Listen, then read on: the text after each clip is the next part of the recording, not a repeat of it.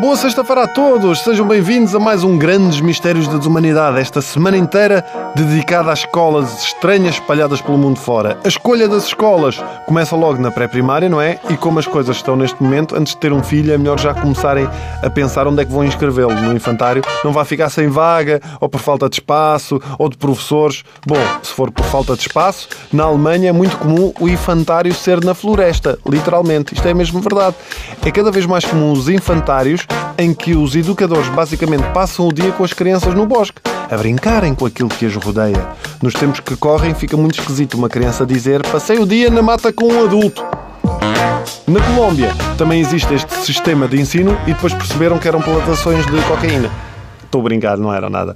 Eram de marijuana. Bom, mas na Alemanha, obviamente, este sistema tem funcionado. Tal como o sistema na Dinamarca, onde as escolas têm aplicado cada vez mais o chamado ginásio. O que é o ginásio? É uma área onde as crianças ficam simplesmente lá, a pensar ou a meditar nos puffs. Procurem estas imagens, é, é muito engraçado. Por outro lado, uh, temos também escolas que promovem a total alienação das crianças, mas aposto que uma data de rapazes vão gostar disto. Na Argentina, em Buenos Aires, há uma escola dentro do estádio do River Plate virada para o relevado, ok? Os miúdos só veem aquele esplendoroso relevado. Cerca de 200 crianças andam nesta escola. Agora expliquem-me como é que os putos prestam atenção às aulas se volta e meia há alguém aos pontapés no relevado. Hum? Para além disso, onde é que está a motivação destes miúdos? Ah, meninos, se vocês estudarem, podem ser engenheiros, médicos, ajudar o mundo, ou então olhem lá para fora e façam isto duas vezes por dia e ganhem milhões. Por outro lado, talvez seja uma boa ideia para aplicar em Portugal. O Benfica é pioneiro no marketing, não é? Vai fazer nascer o primeiro hotel temático do clube. Por que não criar também a primeira escola Benfica? Hã? E com esta história toda dos e-mails, se calhar o curso podia ser online.